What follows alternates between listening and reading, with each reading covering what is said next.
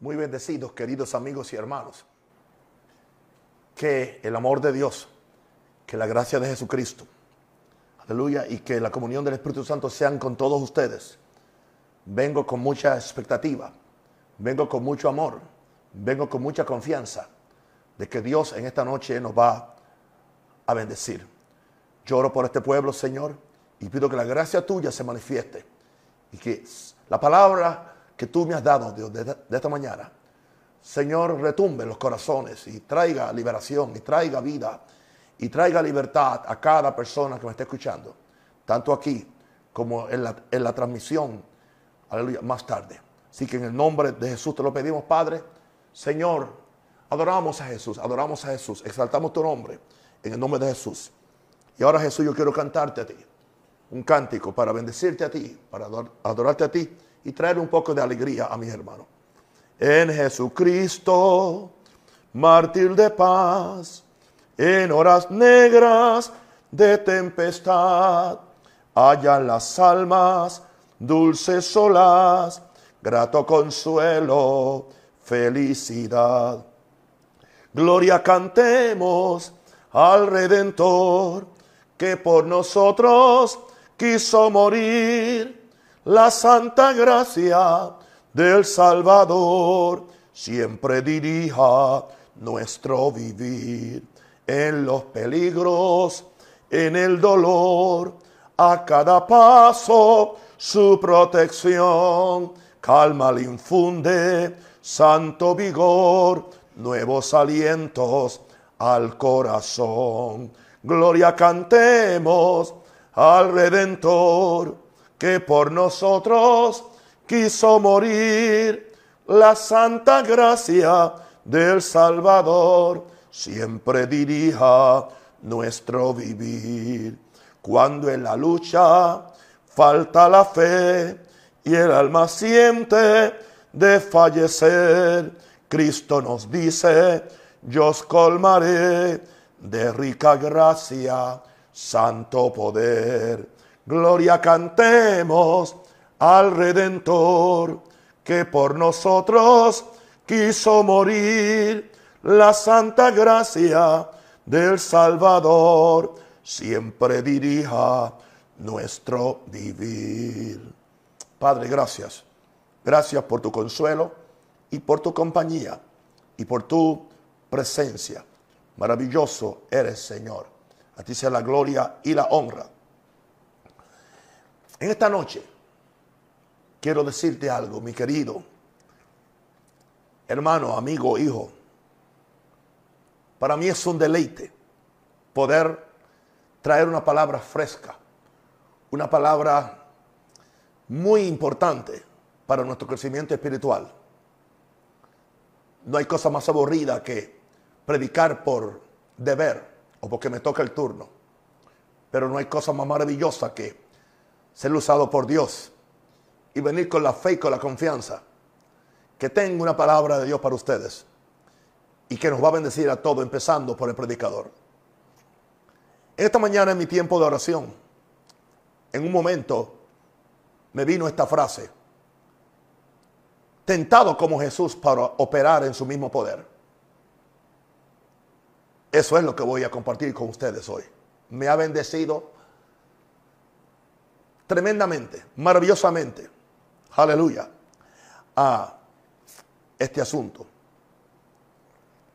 Al terminar mi tiempo de oración me brincó en mi espíritu esta mañana la realidad y la significación de la tentación de Jesús en el monte.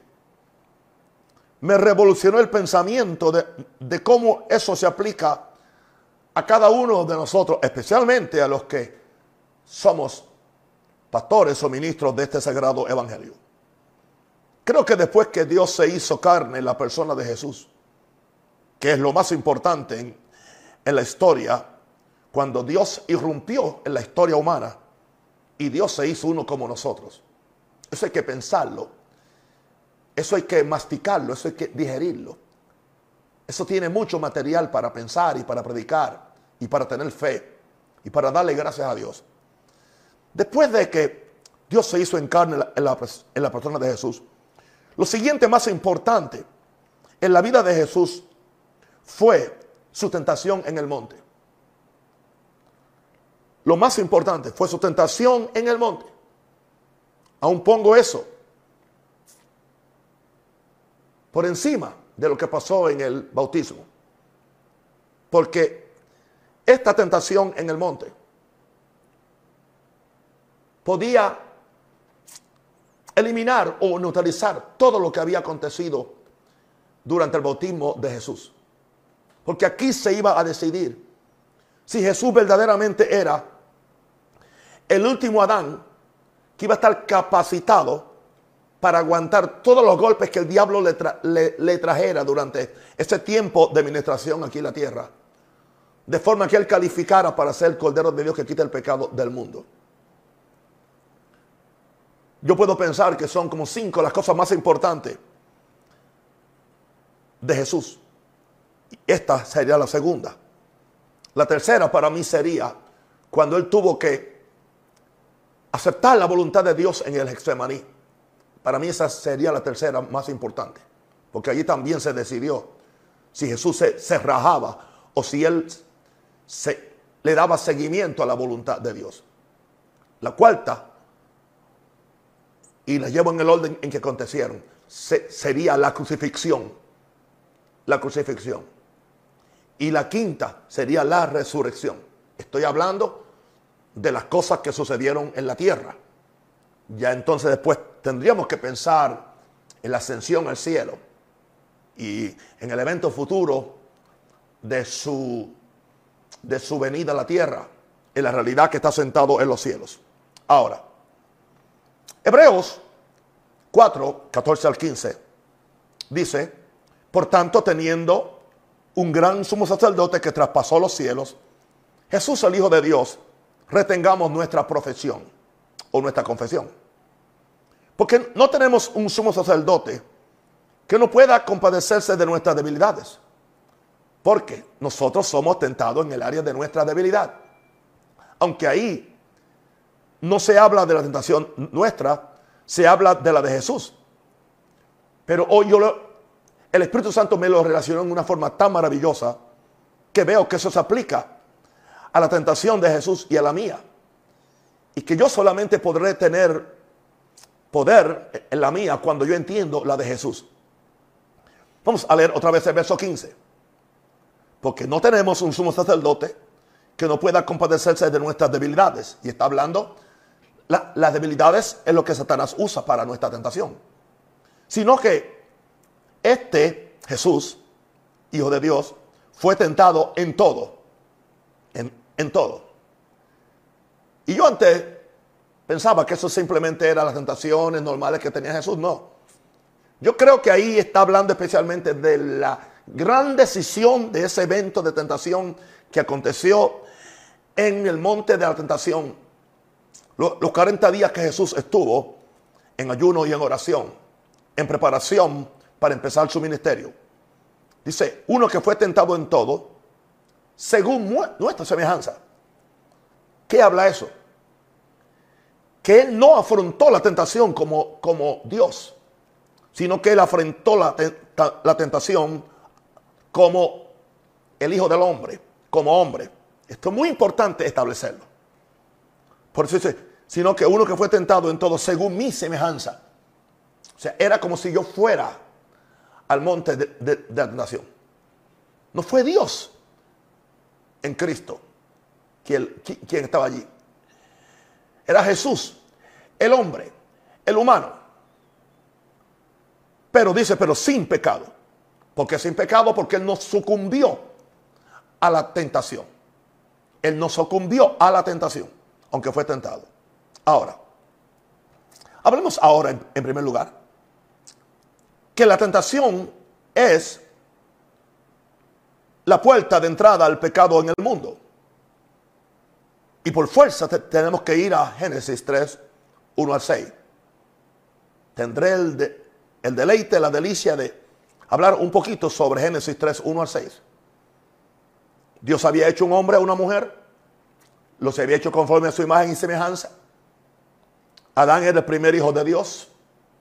Y por, por cierto también entonces Eva sería la primera hija de Dios. Pero la, la serpiente era astuta, más que todos los animales del campo que Jehová Dios había hecho. La cual dijo a la mujer, con que Dios os ha dicho, no comáis de todo árbol del huerto. Y la mujer respondió a la serpiente, del fruto de los árboles del huerto podemos comer. Pero del fruto del árbol que está en el medio del huerto, dijo Dios, no comeréis de él, ni le tocaréis para que no muráis. Entonces la serpiente dijo a la mujer, no moriréis, sino que sabe Dios que el día que comáis de él, serán abiertos vuestros ojos y seréis como Dios, sabiendo el bien y el mal. Y vio la mujer que el árbol era bueno para comer. Número dos, que era agradable a los ojos. Número tres, y árbol codiciable para alcanzar la sabiduría. Sucumbió a la tentación, tomó de su fruto y comió.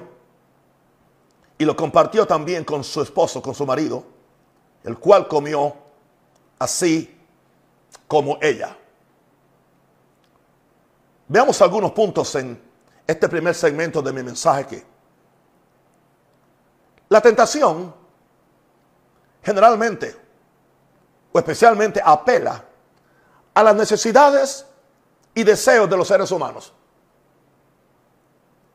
Y esas necesidades no son necesariamente malas.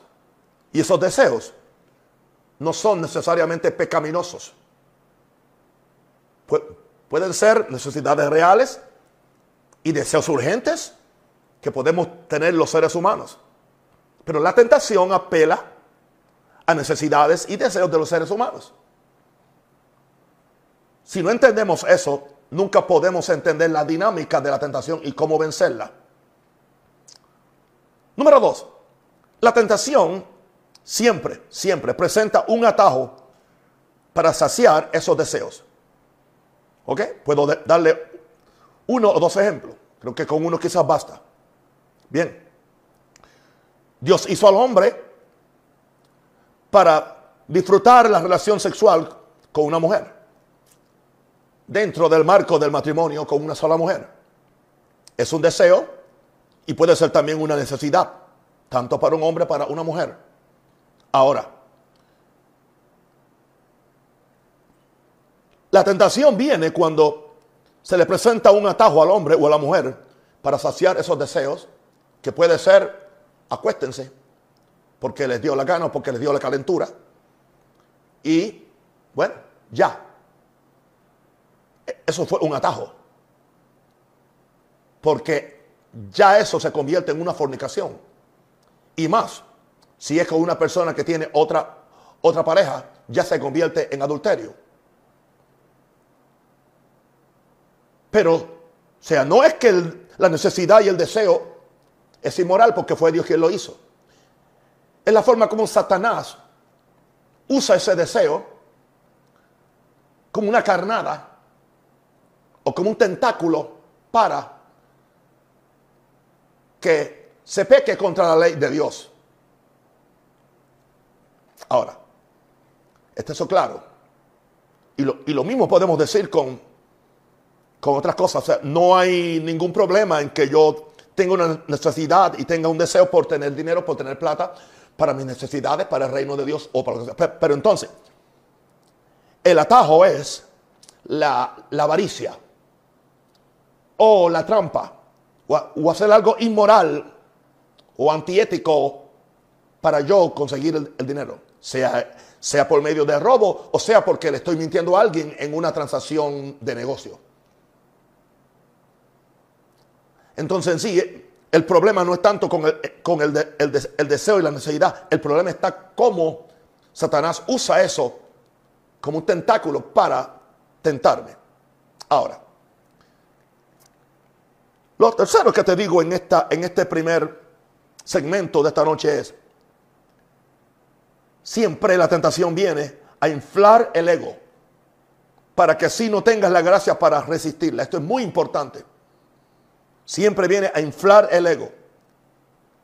Bueno, un ego inflado no es otra cosa que un, un, ego lleno de orgullo, de prepotencia, de soberbia. Te hace sentir importante. Te hace sentir que eres el centro del universo. Aleluya. Y Satanás viene a hacerte sentir así. Porque esa fue la forma como él se sintió. Y él se dejó tentar por su propio corazón y por su propio ego. Terminó viniendo contra Dios porque no resistió la tentación. La tentación siempre viene a inflar el ego para que así no tenga la gracia. El problema es que cuando el, ego, se, se infla, no hay gracia para resistirlo porque gracia, aleluya, y, y, orgullo no mezclan. Donde está una no está la otra. Por eso dice, humillados bajo la poderosa gracia de Dios. O bajo, la poderosa mano de Dios, que es la gracia de Dios. Aleluya. Y Dios da mayor gracia, dice, al que se humilla. Si entendemos esto, vamos a saber cómo poder manejar la tentación. Ahora, la tentación número cuatro tiene tres tentáculos o tiene tres áreas. Y eso lo encontramos en 1 Juan 2, 16, 17. Porque todo lo que hay en el mundo, 1 Juan 2, 16, todo lo que hay en el mundo. Antes en el, verso, en el verso 15 nos había dicho Juan, no améis el mundo ni las cosas del mundo porque el que ama el mundo, el amor del Padre no está en él. Así que nos está diciendo que no podemos amar. Eso no indica que no puedo tenerla y no puedo usarla y no puedo disfrutarla. No las ames. Porque entonces el amar esas cosas le da una licencia a Satanás para entrar a, a tu vida con la peor tentación. Porque todo lo que hay en el mundo, y aquí están las tres cosas, los deseos de la carne, los deseos de los ojos y la vanagloria de la vida, entiéndase el orgullo de la vida. Estas cosas no provienen del Padre, esto no viene, esto viene del mundo. Y Satanás es el Dios de este mundo. Verso 17. Y el mundo pasa. El mundo pasa. Y sus deseos se van a poner viejos. Pero el que hace la voluntad de Dios permanece para siempre. Te estoy dando hoy secretos que pueden salvar tu vida salvar tu ministerio, salvarte la salvación, salvarte tu eternidad. Yo estaba deseoso por poder predicar hoy y poder ayudar a mi gente que son ustedes. Veamos lo que sucedió en, el, en, el, en, en la primera tentación. Aquí tenemos, en primer lugar, los deseos de la carne. Que vio la mujer que el árbol era bueno para comer. Dice que vio que era bueno para comer, que era ¿Qué fue lo que le dijo el diablo al decirle eso? Te va a llenar, te va a saciar. Cuando tú estás buscando que alguien, algo o alguien te llene y te sacie, que no es Dios, que no es su bendición, que no es lo que Él te ha dado legalmente. Ya es un deseo que Satanás está usando para, para agarrarte para tentarte para destruirte. Puede ser tu ministerio, puede ser tu salvación, puede ser tu vida, puede ser tu matrimonio. Tres cosas deseos de la carne. Y fue lo mismo que Juan dijo. El árbol es bueno para comer. Ok. Juan nos dice allá los deseos de los ojos. Vamos a ver los deseos de los ojos en el jardín del Edén. Dice que el árbol era agradable a los ojos. Ahí están los deseos de los ojos. En otras palabras, Satanás le está diciendo a Eva, se ve bonito. Y Dios lo hizo para ti. Y si lo hizo para ti, ¿por qué te lo prohíbe? Ah. Oh, la chica se ve bonita, la mujer se ve bonita. Oh, Dios hizo esa belleza. Así que es para mí también. Aunque tenga otro. O aunque yo ya tenga a alguien más. Ese es el diablo. Esa es la tentación. Son los deseos de los ojos. Se ve bonito y Dios lo hizo así. Nunca la tentación se ve fea. Hombres, escúcheme. La mujer más fea, cuando viene la tentación, se ve bonita. El hombre más oso se ve más hermoso cuando viene la tentación para meterte en el pecado. Se ve bonito. El pecado siempre se ve bonito. Esa transacción de drogas siempre se ve bonita y siempre va a salir bien. Dios lo hizo para ti. ¿Ok? Ya le di los dos tentáculos que tenía la serpiente para agarrar a nuestra madre Eva y Adán. El tercero, el orgullo de la vida. ¿Dónde, ¿Dónde yo encuentro esto en la tentación? Dice que el árbol era codiciable para alcanzar sabiduría. Uno de los grandes orgullos y prepotencia que la gente tiene es su sabiduría, su conocimiento, su, su, su, intelecto. ¿Qué le está diciendo el diablo a alguien? Vas a ser importante. Sabrás más que nadie y tendrás lo que otros no tienen. Ese es el diablo hablándole a alguien. Y esto lo vemos aquí, en, esta, en la primera tentación. Ahora, el plan de Satanás, el tentador, no es otro que sacarnos de la voluntad y comunión con Dios. Escúchame esto, no viene con cuernos. No viene con una capucha roja todo feo así con los dientes por fuera como, como te lo presentan en Halloween. No. Viene con un ángel de luz. Dice, dice que viene como ángel de luz, se presenta como ángel de luz. Dice que el diablo la serpiente con su astucia engañó a la mujer para sacarla de la, de la, de la sincera devoción a Dios. Mira cómo viene. El plan de Satanás el tentador es sacarnos de la voluntad y comunión de Dios con en la forma, extiende, más sutil, más linda, más tierna, sin que nos demos cuenta. Satanás nunca te grita y nunca te dice, te, ordeno que lo hagas. Aquí estoy yo yo te voy a dar la fuerza, el poder. No, Él nunca viene, nunca ha venido a mí en esa forma. Es la forma más sutil. Es la primera sonrisa que te tira esa mujer. Aleluya. La primera vez que se sube la falda encima de la rodilla para que tú veas lo que no tienes que ver. Eh, muy sutil. Y tierna. Sin que nos demos cuenta. Aleluya. La mujer viene y te dice, mi marido no me entiende, pero siento como tú me entiendes. Wow, encontré a alguien que me entiende. Pero mi marido no me entienda. Él no me trata como tú. Él no me habla como tú. Muy sutil. Y muy tierno, sin que nos demos cuenta. En el Edén no se gritó. En el Edén no vinieron todos los demonios. No, no, no, no. Vino la serpiente simplemente. El diablo se encuerpó en ella. Bonita ese día. Aleluya. Y veo cuatro cosas que entre líneas la serpiente le dijo a la mujer. ¿Sabe lo primero que le dijo? You deserve it. Te lo mereces. Tú te lo mereces. Con que Dios ha dicho que puedes comer de todo árbol. ¿Y por qué no puedes comer de eso? Tú te lo mereces. Ustedes están trabajando, porque ellos estaban trabajando. E, estaban cuidando los árboles, cuidando los animales. Así que tú, tú te lo mereces. O sea, Dios le pone a ustedes una prohibición que es injusta. Por eso le dice con que Dios ha dicho.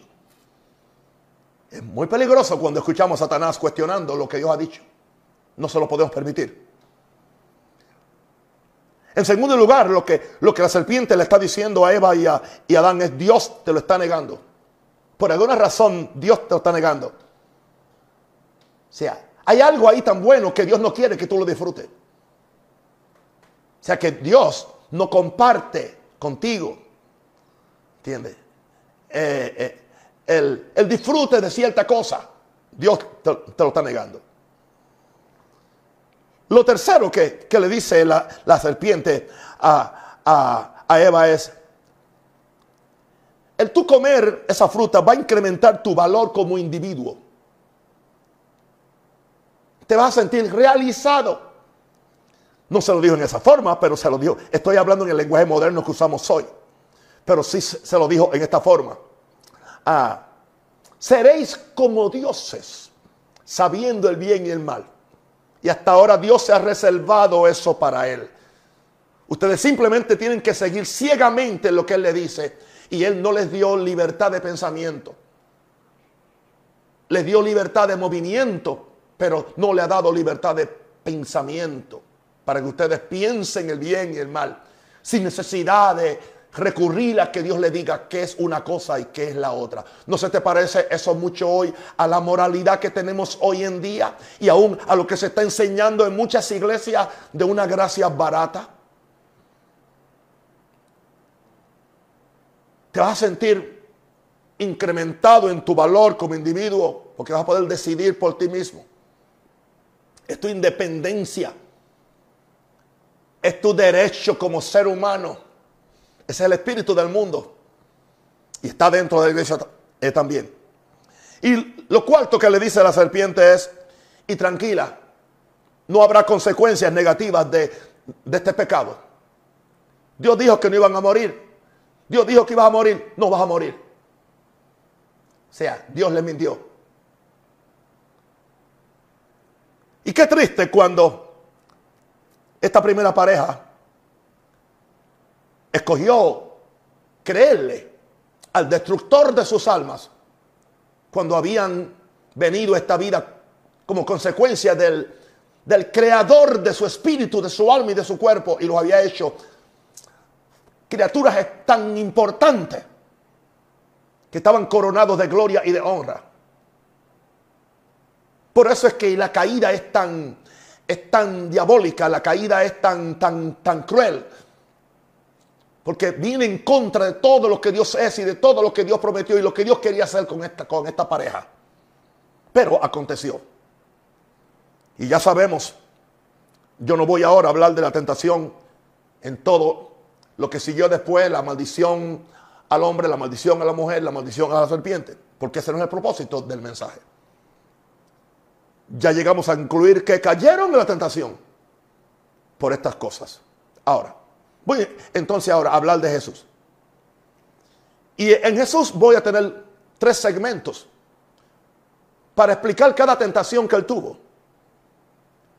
Y vamos a ver entonces el primer, el primer segmento, le llamo Jesús tentado en todo. Primera tentación. Para propósito de este mensaje voy a usar el Evangelio de Lucas 4, 1 al 4. Porque el Evangelio de Lucas 1 al 4 pone las tentaciones en el mismo orden que se habla de la tentación de Eva y en el mismo orden que Juan puso en su epístola. Yo no sé en qué orden fue, eso no viene al caso ahora. No importa el orden. Las cosas acontecieron. Pero estoy usando Lucas 4, usando el orden de Lucas 4, 1 al 4. Y ahora ve, empiezo con Lucas 1 al 4. Jesús lleno del Espíritu Santo, volvió del Jordán. Y ya sabemos que en el Jordán fue bautizado, cumplió toda justicia. El Padre habló del cielo, dijo, este es mi hijo amado en quien tengo complacencia. Y fue llevado por el Espíritu al desierto, no fue llevado por el diablo. El Espíritu Santo lo llevó al desierto, o sea, Dios Espíritu, Dios, Dios Espíritu, ¿ok? Lo llevó, lo condujo al desierto con un propósito por 40 días para ser tentado por el diablo. En primer lugar, es evidente que todos los hombres de Dios que van a hacer algo de un valor eterno y de un valor para trastornar el reino de las tinieblas siempre han tenido que ir al desierto. No hay uno que no haya ido. El desierto puede ser el lugar de tu formación o el, lugar de tu entierro y de tu destrucción. Pero en el desierto es donde se desarrolla carácter, es donde conocemos a Dios y donde nos conocemos nosotros mismos. No hay cosa peor para un hombre de Dios de no conocerse él mismo, de lo que él es capaz, fuera de la gracia de Dios y fuera de la comunión continua con Dios. Jesús lleno del Espíritu Santo volvió del Jordán y fue llevado por el Espíritu del desierto por 40 días y era tentado por el diablo.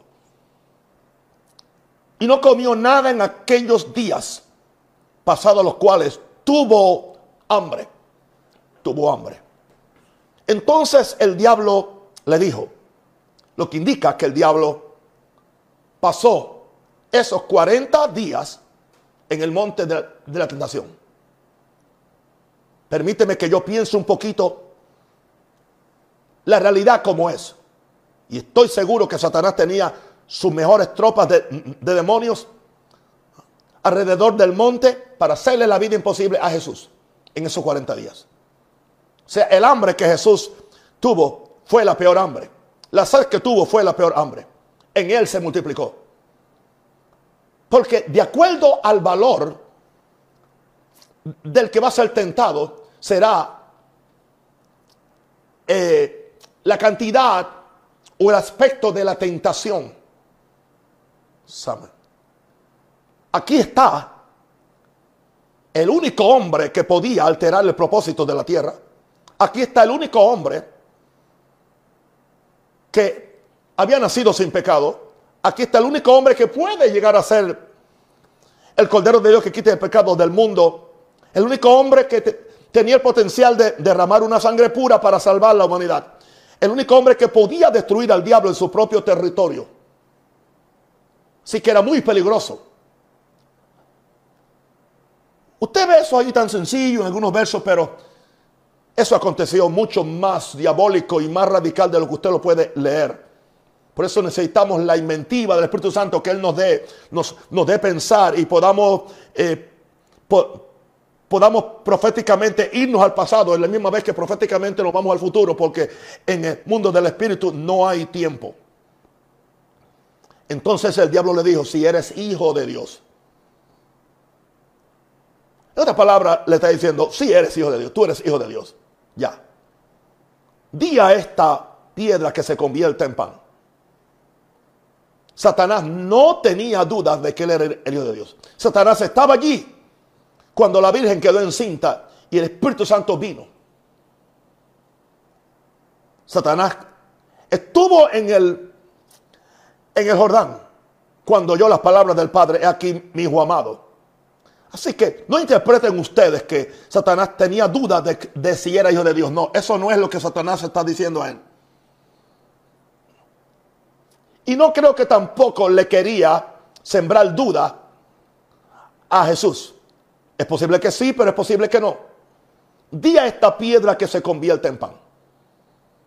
Jesús respondiendo le dijo, escrito está, no solo de pan vivirá el hombre, sino de toda palabra de Dios.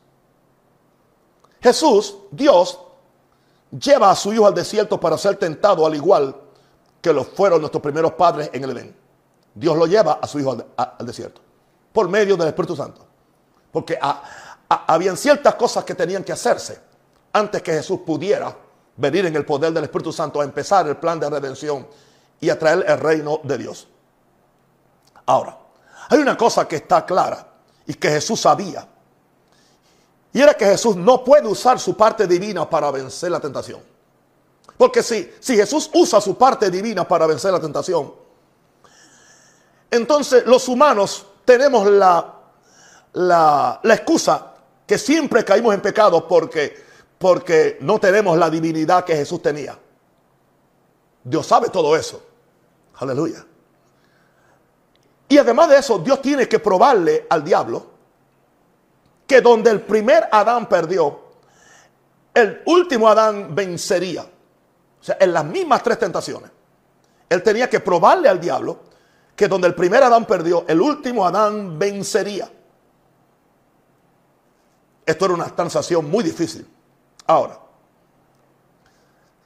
vemos a Satanás que empieza cuestionando la identidad de Jesús. No porque él no la sabía o porque Jesús no la sabía. Él empieza cuestionando la identidad de Jesús para obligarlo a operar como hijo de Dios y no como el hijo del hombre. Es como que tú le digas a, entiende, como que tú le digas a, a Naisa o a Joel, tú no eres hijo de, de Naúm Rosario. Bueno, la, tendencia de ellos es, sí, yo, yo soy hijo y te lo voy a probar. Aquí está mi certificado. Aquí está el, las fotos cuando me sacaron del hospital.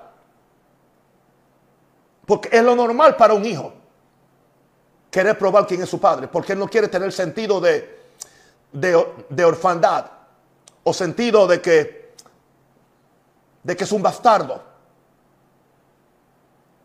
Así que el diablo está cuestionando la identidad de Jesús para obligarlo a operar como hijo de, Dios y no como el hijo del hombre.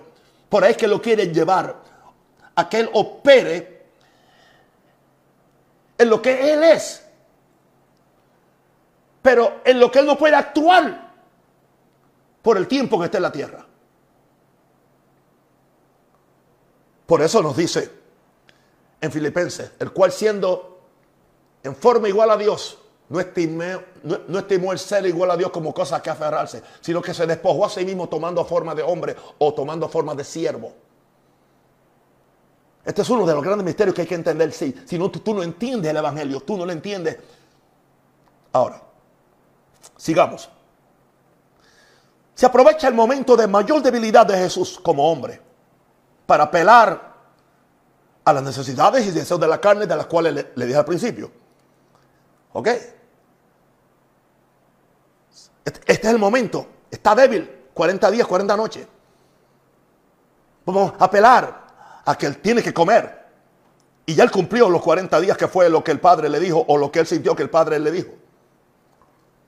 Hoy me atrevo a afirmar, sin ser fantástico, que por 40 días no solo Jesús se había debilitado por la falta de comida, sino por los miles de demonios que Satanás había estacionado alrededor del monte para debilitar la resistencia espiritual del hombre Jesús. Aquí yo tengo a John conmigo, que son hombres de ayuno. Aquí estoy yo, que yo ayuno. Y nosotros mismos sabemos que hay ayunos cuando han sido bien, bien, bien crueles, bien difíciles. Y estamos hablando de quizás tres días o cuatro días. Y estamos hablando aquí de, de 40 días. Y nosotros en ninguna forma nos podemos comparar con Jesús, que somos iguales a Él en el sentido de que tenemos el mismo valor para el cosmos como el que tenía Jesús. O sea, yo me puedo caer y me puedo ir al infierno y yo también, y Dios levanta a otro. Pero Jesús había uno solo. Era Él o nadie ya. ¿Se dan cuenta por qué yo amo tanto a Jesús? ¿Se dan cuenta por qué Él es el centro de mi vida? ¿Se dan cuenta por qué soy tan celoso por su iglesia? No es una vendetta personal contra nadie. Es la revelación que tengo de Él. Como yo lo amo y como yo lo aprecio.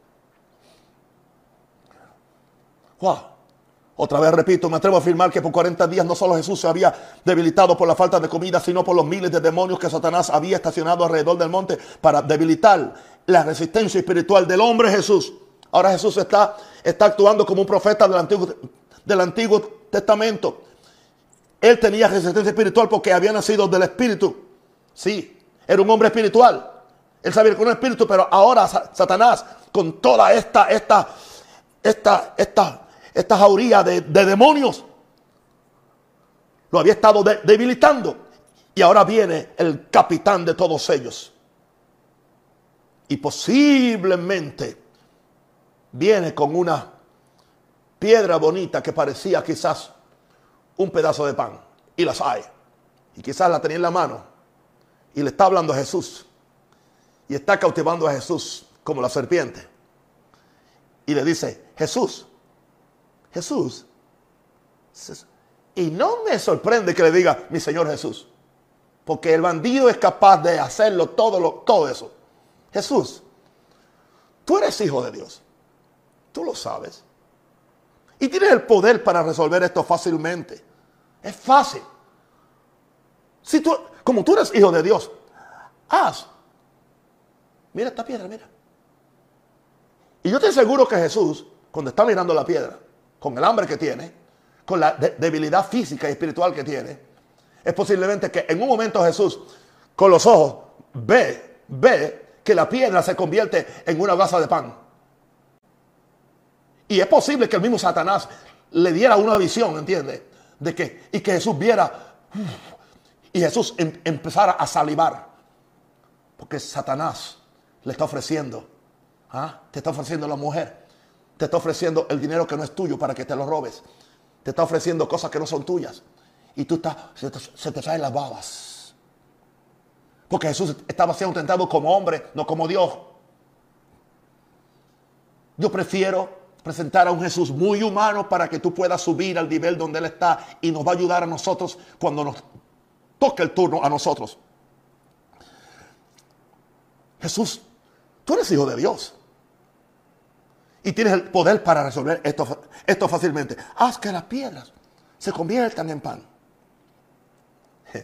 En otras palabras, Satanás le está diciendo, Jesús, mira, usa tu poder bajo mi dirección para que resuelva tu problema.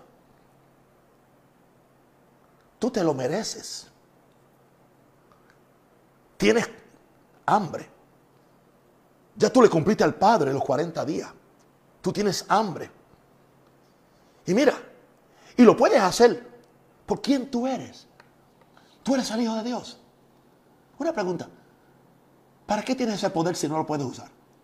El poder es para usarlo. Usarlo, no importa cómo. Todo es poder y poder y poder.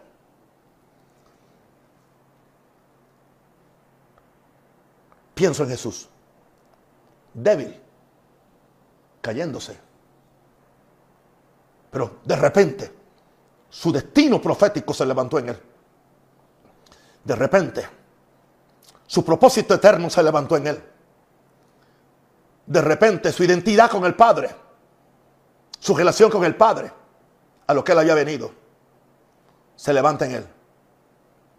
Deja, que te lo ponga en mis propias palabras. Jesús vence y le dice al diablo, ¿sabe una cosa? Yo no dependo de mi identidad. Yo no opero en poder fuera de la voluntad de mi Padre. No. Yo no he venido aquí 40 días a dañar todo lo que ha pasado desde mi concepción en el vientre de mi mamá hasta ahora. Y mi padre que me dijo hace 40 días que estaba muy, muy satisfecho conmigo, yo no voy a fallarle. Así que, noticias para usted, Satanás. Solo voy a comer el pan que sale de la boca de, mi padre, no de la tuya. Y ahí está la expresión. Cuando Jesús dice, no solo de pan vive el hombre, sino de toda palabra que sale de la boca de Dios. Wow. Primer gol. Ahí está. Primer knockout el primero. Vamos entonces al segundo. No dependo de mi identidad, no pero en poder fuera de la voluntad de mi Padre y solo voy a comer el pan que sale de la boca de mi Padre. Yo voy a hacer lo que mi Padre me dice. Yo voy a comprar lo que, mi Padre me dice que compre. Yo voy a ir donde el Padre quiere que yo. Yo voy a sanar quien mi Padre me diga. Solamente lo que sale de la boca de él, no de la tuya. No voy a comer de la corrupción que sale de tu boca. Tú siempre corrompes las palabras de mi Padre. Lo hiciste con Adán, lo hiciste con Eva y lo quieres hacer conmigo. No te va a funcionar. Ok. Entonces ahora, Jesús tentado en todo. Bueno, Satanás se da cuenta. Aparentemente dice, uh, perdí la primera. Voy con la segunda entonces. Lucas 4, 5 al 8. Y le llevó el diablo a un, a un, a un alto monte. Y le mostró en un momento todos los reinos de la tierra, todos, todos. Le mostró a Roma. Le mostró a Roma le mostró lo que sería América en el, futuro. Le mostró Europa. Le mostró los grandes imperios de aquella época. Y le mostró los futuros que habrían. Y le dijo el diablo, a ti te daré toda esta potestad y la gloria de ellos.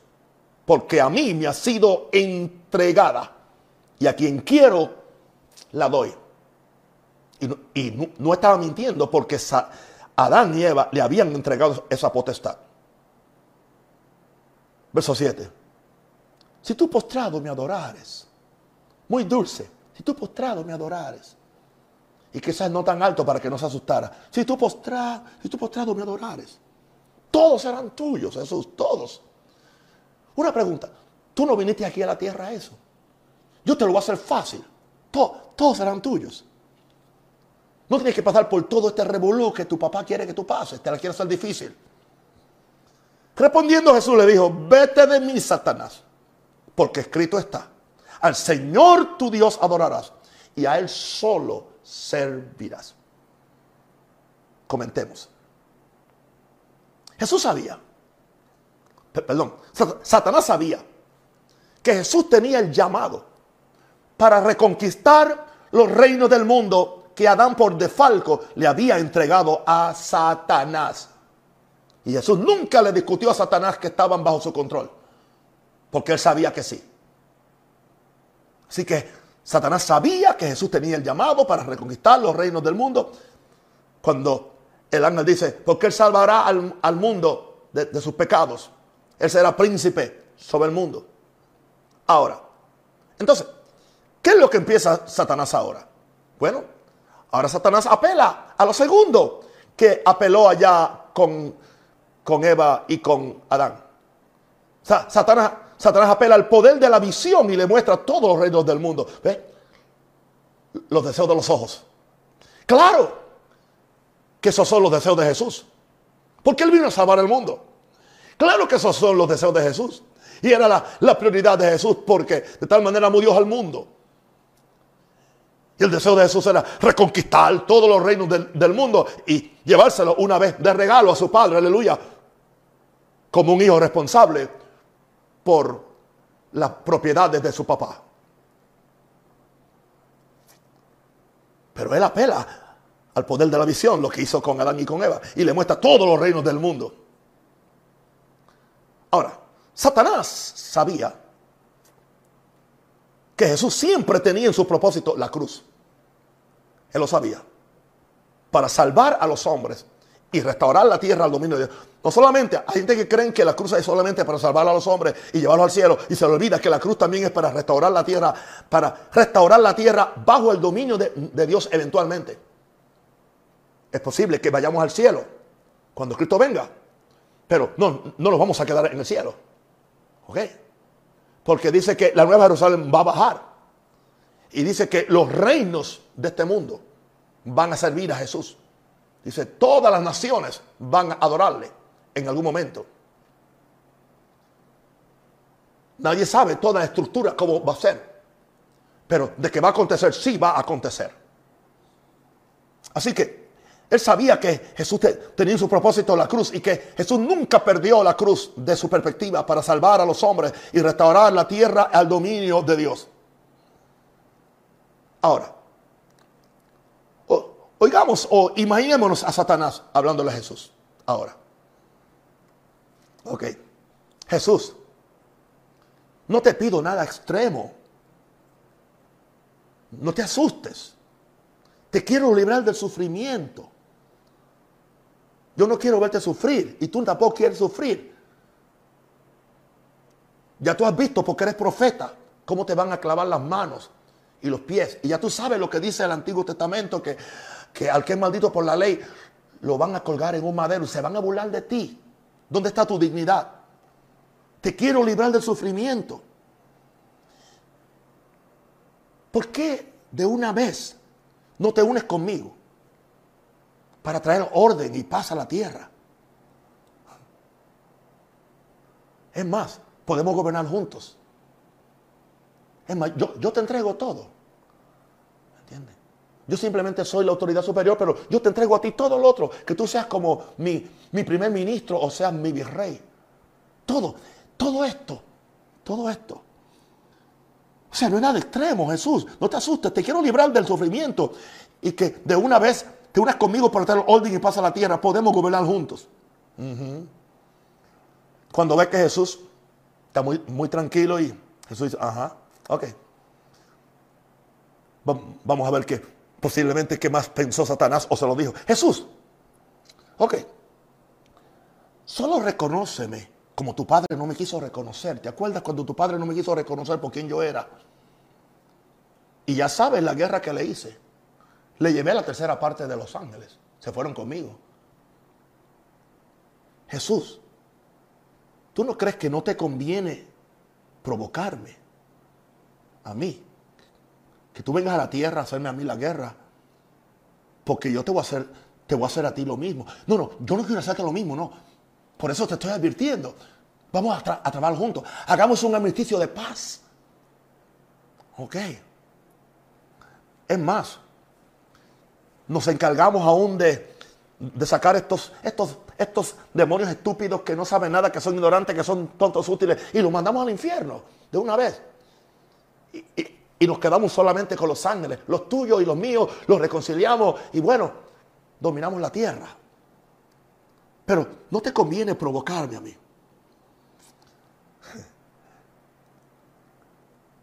Ah, entonces ahora Satanás le dice, para mí será más que suficiente. Lo que te voy a pedir no es muy, no es muy drástico. Que hagas esto que nos conviene a ambos. Ambos. Mira, Jesús, póstrate una sola vez. Y póstrate, no es que te tienes que tirar quizás totalmente al piso, simplemente haz como se le, como como se le hace a los reyes. Simplemente con eso que lo hagas. Y adórame, adórame. Eso es todo lo que te pido. Hermano, no tienes, no tienes ni que decirlo con la boca. Simplemente adórame al tu postrarme, a reconocer, a hacerme la venia, como dice, oh, yes. Reconociendo que yo soy la autoridad en la tierra, máxima.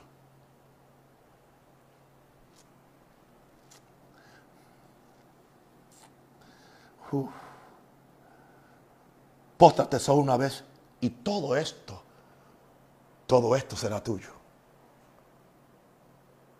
Eso es lo que dice el registro. Quizás yo lo estoy haciendo un poco más poético para que podamos entender la, dinámica de lo que sucedió, porque sucedió más que lo que tú estás viendo aquí. Hay, hubo argumentos back and forth, como dice en inglés, de una y de otra parte por algunos, quizás por horas. ¿Quién sabe? ¿Y cómo Jesús va, va a reaccionar? Jesús vence. ¿Cómo Jesús vence? Bueno, para mí,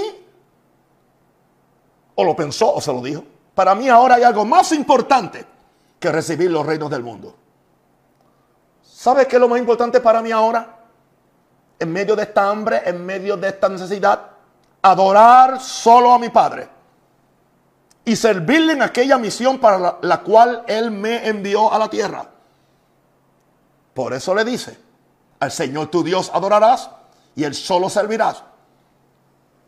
Yo no voy a adorarte a ti por ninguna ventaja, por algo que tú me puedas ayudar, porque me des un atajo a la cruz, que me libre de la cruz, que me entregues algo que tú lo tienes por engaño, pero que es literalmente nuestro y de mi Padre.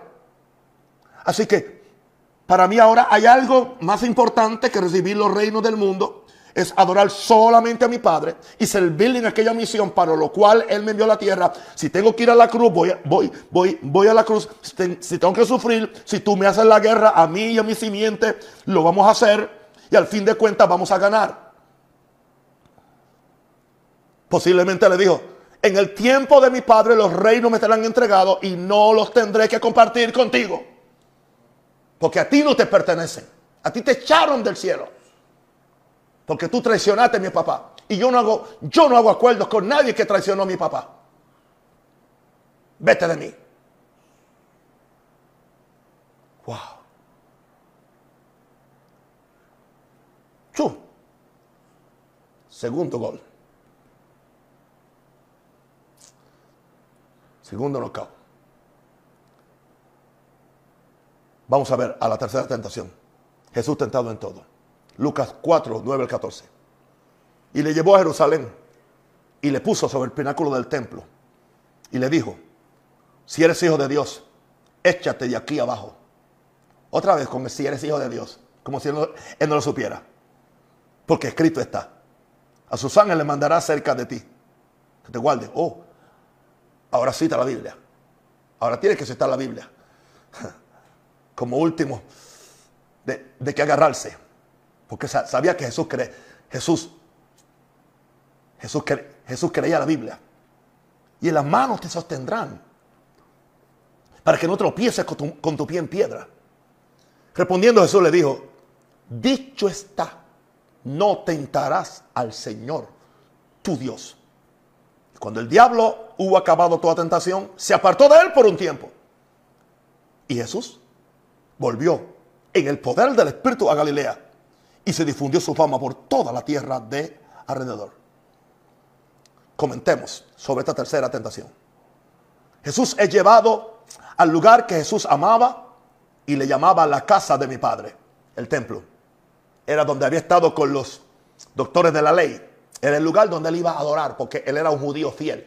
Él cumplió con toda la ley. Él cumplió con todas las fiestas. Y todo el tiempo que él estuvo, hasta, hasta los 30 años, siempre él fue. Él siempre honró la casa de Dios. Aunque él sabía que, no, que después de eso venía otra casa.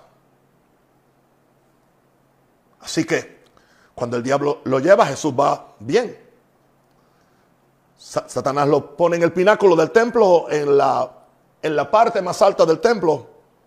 Satanás piensa, quizás no se lo dijo, pero lo piensa y dice, oh, sé que estás hambriento para que tu pueblo te reconozca como el Hijo de Dios y el Mesías que esperan desde Génesis 3.15. Yo sé que estás hambriento, estás hambriento. Ya tu hambre no es tanto por pan, tu hambre es por, por salvar a tu pueblo, tu, tu hambre es que te reconozcan como quien eres, el Hijo de Dios y el Mesías, porque tú esperas salvarles y bendecirles. Es posible que Satanás pensó eso. Es posible que ahora Satanás le diga, ahora le, le diga a Jesús, ok Jesús, esta es tu gran oportunidad, te llegó el turno de tu brillar. Te llegó el turno de tu manifestarte a Israel. Esta es tu gran oportunidad de, de hacer una señal tan prodigiosa para que crean en ti como el gran poder de Dios. ¿Qué tú crees, Jesús? Lánzate ante el aplauso de la gran multitud de, adoradores que están abajo. Algo va a suceder cuando eh, ellos te vean que, que tú te lanzas. Van a decir, el gran poder de Dios descendió. Especialmente cuando vean que no te suceda. Nada. Y Satanás sigue diciendo, no, y te quiero decir algo Jesús, mira, y no te va a suceder nada, por dos razones. Porque eres el Hijo de Dios. Por eso te dije, si eres el Hijo de Dios, no, es que tú eres el Hijo de Dios. No te va a suceder nada por dos razones. Eres el Hijo de Dios. Y tu Padre ha prometido en su palabra, está escrito, enviar a sus ángeles para que al caer ni uno de tus pies tropiece en una piedra. O sea que no te vas a dañar ni, ni el dedo pequeñito de uno de los pies. Porque los ángeles tienen la obligación. Y tienen, tienen, tienen la obligación porque tú eres Dios y eres el Hijo de Dios. E, ellos, ellos no pueden eh, abandonarte. Así que por estas dos razones, aleluya, vas a ser famoso. ¿Ah? Así que mira, Jesús, esta es tu oportunidad de oro, de convertirte en rey. Esta es tu oportunidad de oro de convertirte en rey. Tú viniste a ser reconocido como hijo de Dios. Tú viniste a ser reconocido como Mesías de, Israel. Tú has venido a ser, a ser reconocido como el rey del mundo. Por lo tanto, esta este es tu oportunidad de tu brillar. Empieza a hacer milagros para que vean lo ungido que estás. Empieza a echarle aceite a la gente, empieza a empujar gente, aleluya, aunque no tenga unción. Este es el tiempo para tú decir, llegó el gran profeta, llegó el, milagrero, llegó el curandero divino. Ah, ahora. Y hazlo porque eres hijo de Dios. Es más, tú no tienes que esperar ni que tu padre... Satanás le está diciendo a Jesús, esta es tu oportunidad de oro de convertirte en rey. Tú, viniste a ser reconocido como hijo de Dios, Mesías de Israel y rey del mundo. Aleluya. Así que este es, este es el momento para que tú ah, vengas a hacer los milagros. No tienes que esperar la dirección del Padre para que el Padre sea quien te diga lo que vas a hacer y cómo lo vas a hacer. Ven como un curandero. Ven como un profeta. Ven a hacer los milagros y las maravillas. Y simplemente confía en que tú eres también Dios. Jesús vence. ¿Cómo vence Jesús? Jesús le dice, posiblemente, no te equivoques. Yo no vine a la tierra a tentar a mi Dios, haciendo mi voluntad y buscar mi gloria. No te equivoques. Yo vine a hacer su voluntad en todo y en total sumisión a mi Padre. No mis necesidades y deseos, sino a buscar siempre su gloria. Yo estoy buscando la gloria de Dios. Y simplemente yo me muevo y me voy a mover en lo que Él me diga que yo haga. No lo que me busca la gloria a mí, porque yo vivo para la gloria de Dios. Wow. Pareceme ahora oír a Jesús diciéndole a Satanás, porque ya ahí le dio un knockout. No te equivoques, yo no vine a la tierra a tentar a mi Dios haciendo mi voluntad y buscar mi gloria. Vine a hacer su voluntad en todo y en total sumisión a mi Padre. No mis necesidades y deseos, sino buscar siempre su, gloria. Pareceme oír a Jesús. Prepárate, Satanás, que ahora que mi humanidad fui tentado en todo y, vencí. Estoy listo para ir a, mi misión.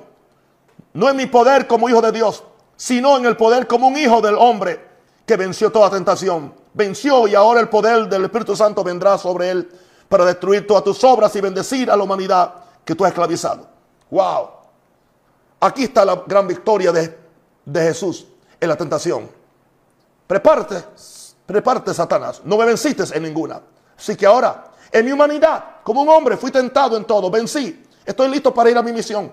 No en mi poder como hijo de Dios, sino en el poder como un hijo del hombre que venció toda tentación, venció y ahora el poder del Espíritu Santo vendrá sobre él para destruir todas tus obras y bendecir a la humanidad que tú has esclavizado.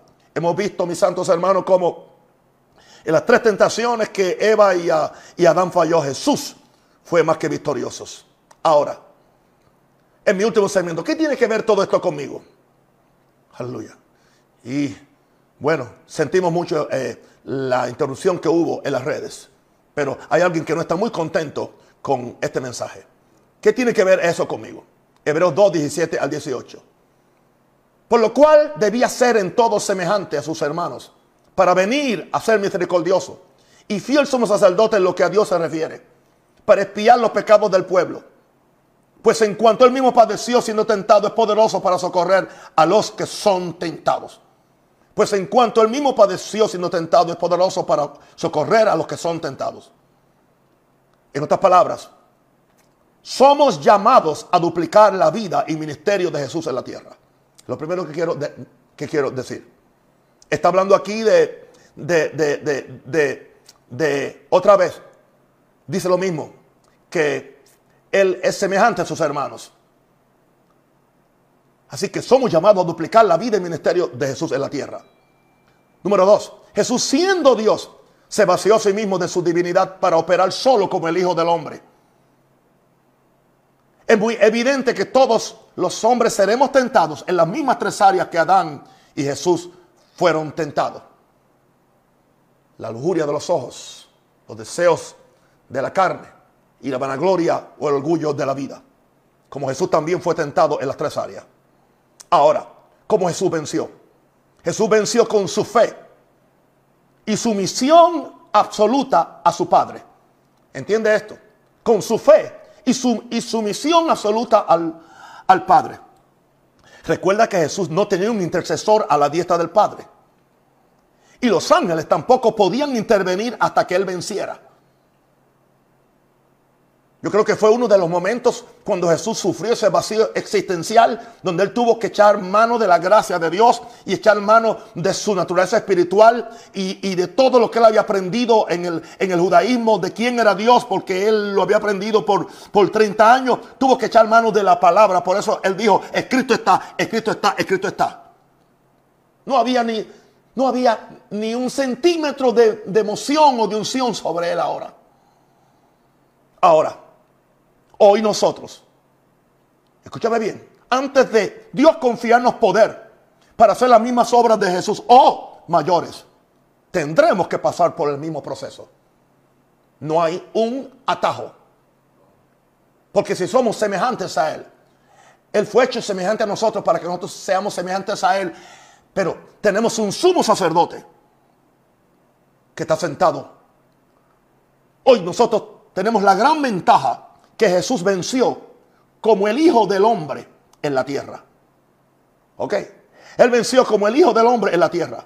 Pero ahora está sentado a la diestra del Padre como el Hijo de Dios. Intercediendo por los hijos de los hombres como eres tú y yo. Para que siempre seamos más que vencedores. En cualquier tentación. En cualquiera de, de estos tres tentáculos que el diablo nos envía los deseos de la carne, la, lujuria de los ojos o la vanagloria de la vida. Tenemos la gran ventaja. Eso es lo que nos dice Hebreos. Por lo cual debía ser en todo semejante a sus hermanos para venir a ser misericordioso y fiel, fiel, sumo sacerdote en lo que a Dios se refiere, para espiar los pecados del pueblo. Pues en cuanto él mismo padeció siendo tentado, es poderoso para socorrer a los que son tentados. ¿Qué hacemos? Socorremos a él. ¿Qué lección aprendemos entonces en esta noche? Que lo que calificó a Jesús para recibir el poder de Dios fue la humillación absoluta a la voluntad de su Padre. Escúchame bien, el ayuno y la oración solo fueron el medio. Hoy hablándole a uno de mis pastores acerca de, de humillación y de humildad y, y del peligro del orgullo, le dije, ¿Tú quieres saber cuál es el secreto de este hombre de Dios con el cual estás hablando? No es el ayuno y la oración. Dijo, ¿cómo va a ser, papá? No, no es el ayuno y la oración. Es mi humillación, una vida humilde. Ahí es que yo tengo la victoria. Eso es lo que me califica a mí para hacer la obras de Dios. Eso es lo, que me califica a mí para recibir estas revelaciones. Eso es lo que me califica a mí para que Dios me confíe los misterios del reino. Y para que Dios me confíe las cosas grandes que me va a confiar en Panamá y en Latinoamérica. Para su gloria y para su honra. Y que Dios me confíe dirigir a un nuevo ejército de pastores y de ministros. No simplemente de Maranata, sino del cuerpo de Cristo. Porque ningún ministro es propiedad de nadie, sino de, de Jesús. ¿Qué lección aprendemos? Si, no aprendemos esto, perdimos la noche. Que lo que calificó a Jesús para recibir el poder de Dios fue la humillación absoluta a la voluntad del Padre y no se dejó ir por los deseos de la carne, la lujuria de los ojos y el orgullo de la vida. Que mucho tenemos que aprender los predicadores, los apóstoles, los profetas y los cristianos. Hay personas que ayunan y oran porque creen que ahí está el poder, pero salen muchas veces más prepotentes que lo que entraron. Y es posible que en algún momento puedan hacer algunos milagros, pero no son duraderos. Jesús salió en el poder del Espíritu Santo y fue a, Nazaret, donde, donde se había creado. Y ya saben lo que pasó. Lo quisieron echar por un barranco. Cuando, cuando él dijo, el Espíritu del Señor está sobre mí para destruir las obras del diablo. O sea, Satanás lo siguió ahora. Y ya que Satanás no pudo personalmente ni con sus ángeles, ahora se le metió dentro del sistema religioso para que por medio del sistema religioso inutilizar, inutilizar y, aún tratar de matar a Jesús. Pero dice que Jesús se le metió por el medio y ni lo vieron cuando se fue. Porque Jesús andaba en su misión al Padre. Esta es la palabra de Dios. Dime de ser recibida por todo. Lloro ahora por ustedes. Los bendigo en el nombre de Jesús. Y declaro ahora el reino de Dios sobre ustedes. Y declaro la bendición y declaro el conocimiento y declaro la revelación del cielo para que ustedes y yo seamos estos tipos de pastores, de ministros, de intercesores o de ovejas, hombres y mujeres de Dios. Y ahora también yo oro por todo el que está enfermo y todo el que está atacado por algún, algún, algún problema con el COVID o por lo que sea. Sé sanado en el Señor. Satanás saca tu garra asquerosa de mis hijos, de mis amigos y de mis hermanos. Y yo hago expiación por la sanidad de cada uno de ellos. Ninguna, una, ninguno de mis ovejas va a padecer por razón de este virus. Padre, declaro en esta noche tu reino sobre mis hijos, tu reino sobre mis hermanos y sobre mis amigos. En el nombre del Padre, en el nombre del Hijo del Espíritu Santo. Amén. Les amo y les quiero mucho. Chao. Hasta la vista.